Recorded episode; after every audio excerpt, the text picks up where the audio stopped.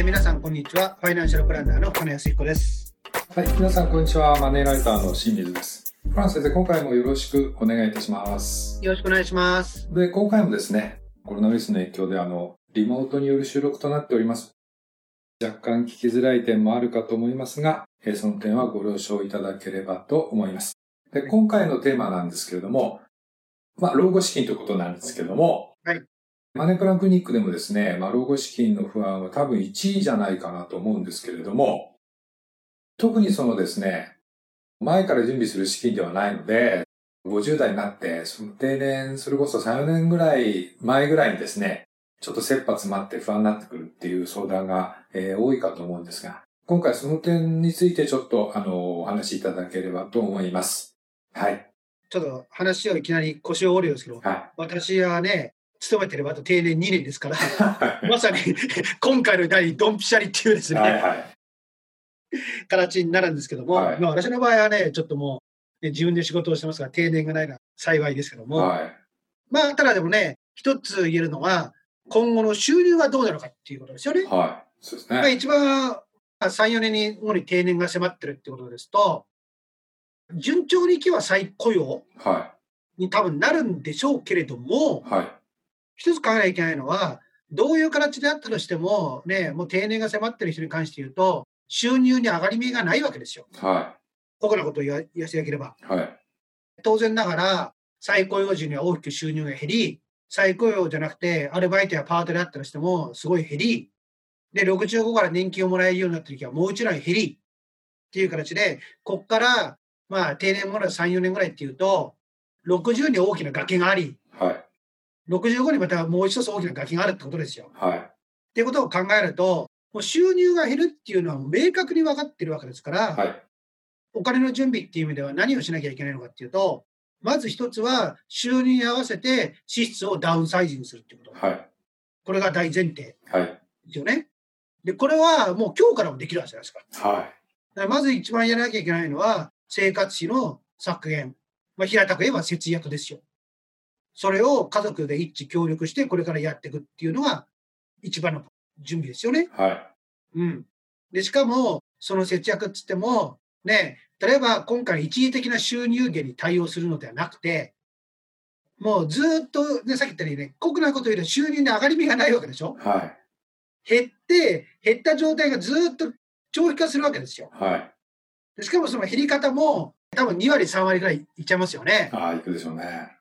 場合によっては再雇用でも、私があった経験では半減されるっていう人もいらっしゃいましたから、はい、それを考えると、先ほど言った生活のダウンサイジングだって、生半可なダウンサイジングじゃダメですよ。はい。いきなりドラスティックに、いきなりカットする。ただでも、ね、いきなりね、2割、3割、もっと3割、4割カットするって無理だから、3、4年あるんだったら、例えば、毎年7.5%やっていけば、ね、4年間で3割ですよ。確かにそうですね。それぐらいの気持ち？何そんなこと言ったかっていうと、もちろんそれはね、いきなり3割、4割カットできればベストですよ。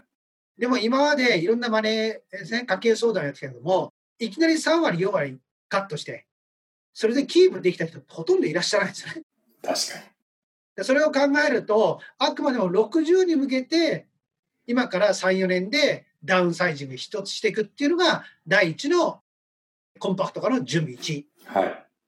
で、年金の時にもう一度また仕事減るわけだから、今の給料が最高用の給料になる60歳の減る割合よりも、多分最高用の時から基本的には年金もらうような形になった時の減る割合の方が多分少ないと思うんですよ。はい。だからそれを考えると、今度は60から65に向けて、第2段階目の節約っていうのをやっていくってイメージですよね。なるほど。そういうような節約の方を、節約生活のコストをまず準備としてやっていくのが第一。はい。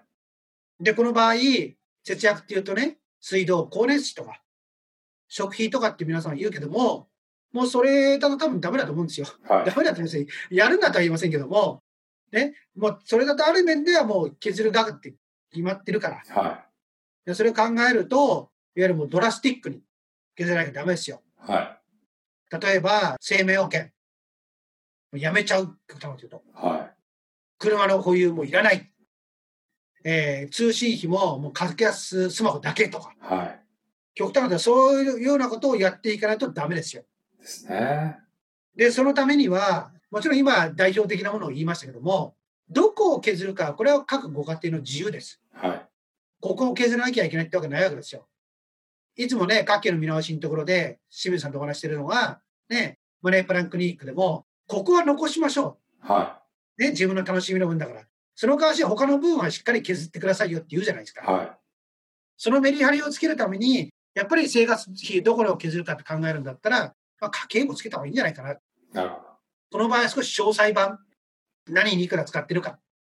それで、そこでデータ収集しながら、どこの部分をバッサリ削れるかっていうのをですね、やってもらいたい。はい。これがまず第一の準備。はい。で、続いて今度は家計の収支の見直しね。はい。まあ、第2番目が資産の棚卸しですよ。はい。まあ、簡単に言ったら、3本をつけて、我が家の資産の状況を確認してください。はい。で、あとは、退職金、当てにするなとは言います。いえ、最近言われるようになりましたけども、そうやってもね、長年働いたご褒美ですから、これあたりっていうのもいくらもらえるかっていうのも確認しておいた方がいいと。はい。それと同時に、もう一つ確認しなきゃいけないのは、住宅ローン。この残り。まあ、住宅ローンの残がまずあるかないか。あるんだったら、どれくらい残高が今残っていて、何歳まで返済が続くのかっていうところですよ。よく清水さんとのね、もう70歳までいう人がね、多いですねって話よくしますけども。ね、今はね、本当に60、65ぐらいでね、終わる人の方が少ない状況じゃないですか。だと思います。ってことかことを考えると、やっぱり住宅ローンをなんとかしなきゃいけない。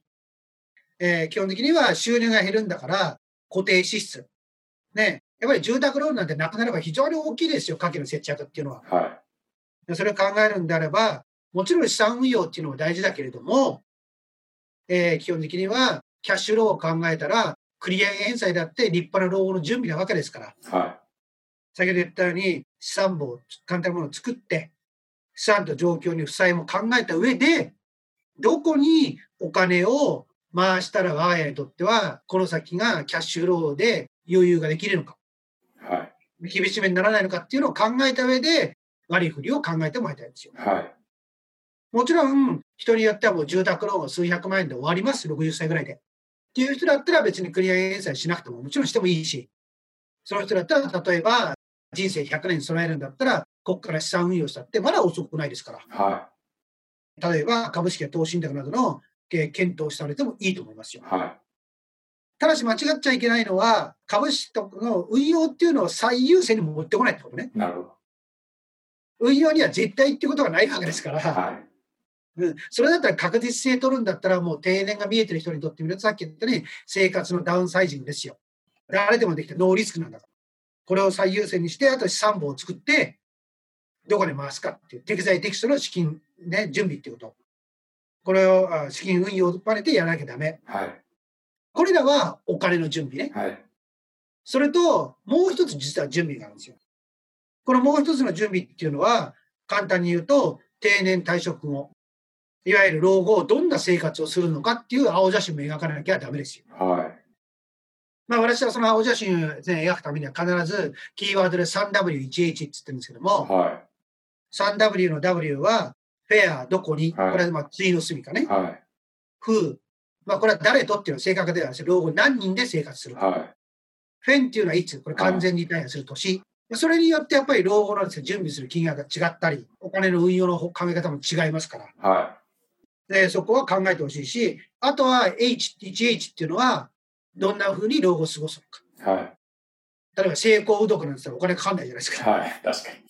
そうじゃなくて、いろんな金をやりたい、これをやりたいって言ったら、お金いっぱいかかるわけだから、はい、それらのお金の準備はどうするのかっていうことですよ。はい。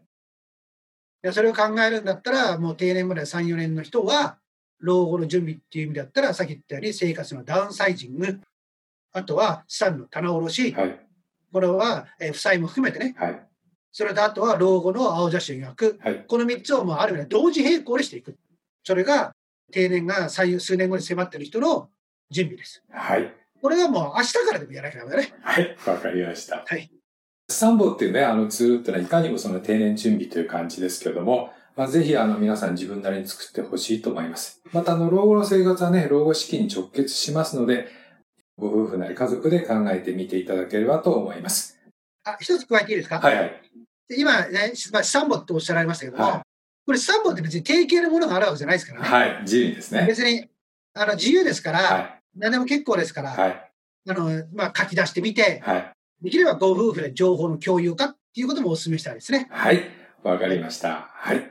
あの、深野先生、今回もありがとうございました。はい、どうもありがとうございました。